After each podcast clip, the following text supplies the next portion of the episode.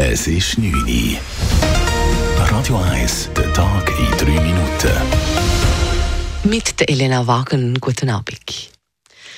Wer in der Stadt Zürich künftig eine Demonstration mit weniger als 100 Personen durchführen möchte, braucht dafür keine Bewilligung mehr. Man muss sich lediglich noch anmelden.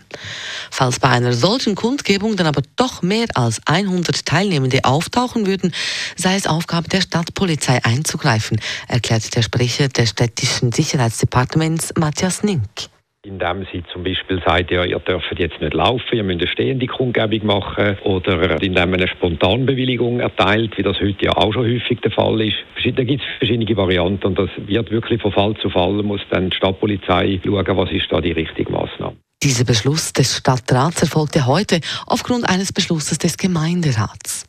Für alle übrigen Demos sollen weiterhin die normalen Bewilligungsverfahren gelten, allerdings werden die Bewilligungsgebühren gestrichen. Bereits ab dem 1. Dezember dürfen Wölfe in der Schweiz auch präventiv abgeschossen werden, also noch bevor sie Schaden angerichtet haben. Das hat der Bundesrat heute beschlossen und die Anpassung der Jagdverordnung bewilligt. Der Wolfsbestand sei in den letzten drei Jahren exponentiell angestiegen, begründet der zuständige Umweltminister Albert Rösti, und deshalb sei rasches Handeln gefragt. Das schlägt sich auch bei den Rissen von Nutztieren nieder. Seit 2019 hat sich die Zahl an Rissen praktisch verdreifacht. 2022 wurden rund 1500 Schafe, Ziegen oder vereinzelt auch Kälber von Wölfen gerissen. Allerdings müssen für den Abschuss eines Wolfes genaue Kriterien gegeben sein und die Wölfe müssen in den betroffenen Gebieten eine Gefahr darstellen. In begründeten Fällen dürfen die Kantone neu sogar ganze Rudel abschießen. Die Schweiz spricht nochmals 90 Millionen Franken Hilfe für die Kriegsbetroffenen im Gazastreifen. Wegen der verheerenden humanitären Folgen für Israel, das besetzte palästinensische Gebiet und die betroffenen Nachbarländer beantragt der Bundesrat und der Parlament die zusätzlichen 90 Millionen Franken für die Nothilfe in der Region. Die Mittel seien vor allem für die Rotkreuz- und Rothalbmondbewegung, die UNO sowie internationale Nichtregierungsorganisationen bestimmt.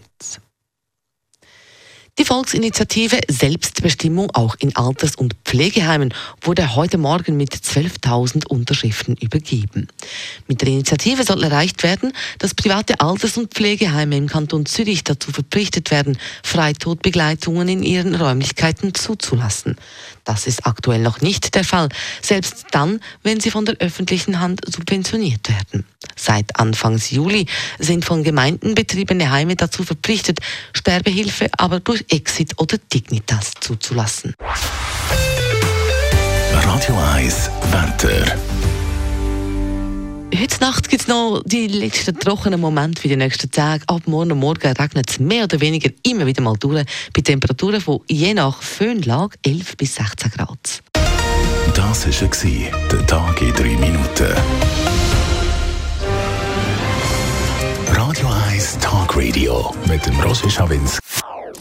Das ist ein Radio 1 Podcast. Mehr Informationen auf radio1.ch.